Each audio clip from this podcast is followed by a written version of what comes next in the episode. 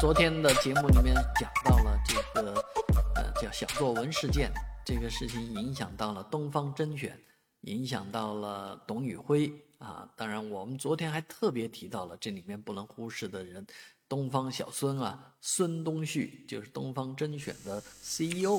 啊。今天传来的最新消息是，他被开除了啊，被辞退啊。那个叫什么俞敏洪来亲自兼任。东方甄选的啊 CEO，其实这件事情呢，啊涉事的还不只是 C CEO 啊，东方小孙，还有一个是东方甄选的幕后啊，他们的团队小编，东方小编啊，当然董宇辉在这件事情当中是蛮受伤的。而今天重磅的新闻是罗永浩，罗永浩原来也是东方。新东方的员工，而罗永浩说到的是啊，在新东方的高层有很多人很恶心啊。其实不仅仅是新东方了啊，很多公司里面，尤其是中国仅仅是几十年的改革开放，出现一些私有企业啊，新的体制的企业啊，那这些高层啊，真的是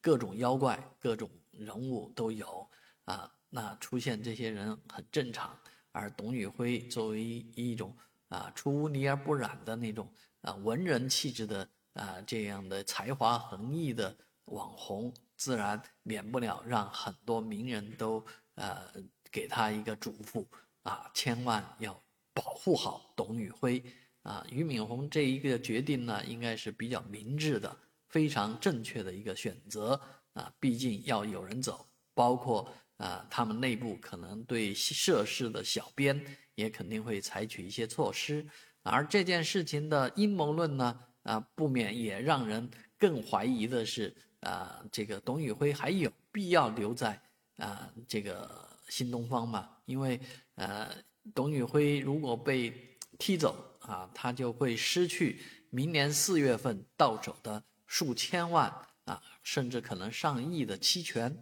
而期权留人这件事情也导致很多的阴谋啊，导致很多职场上的悲歌啊，这也是挺令人啊，这个不由得呃叫唏嘘啊啊，不由得要倒吸一口冷气。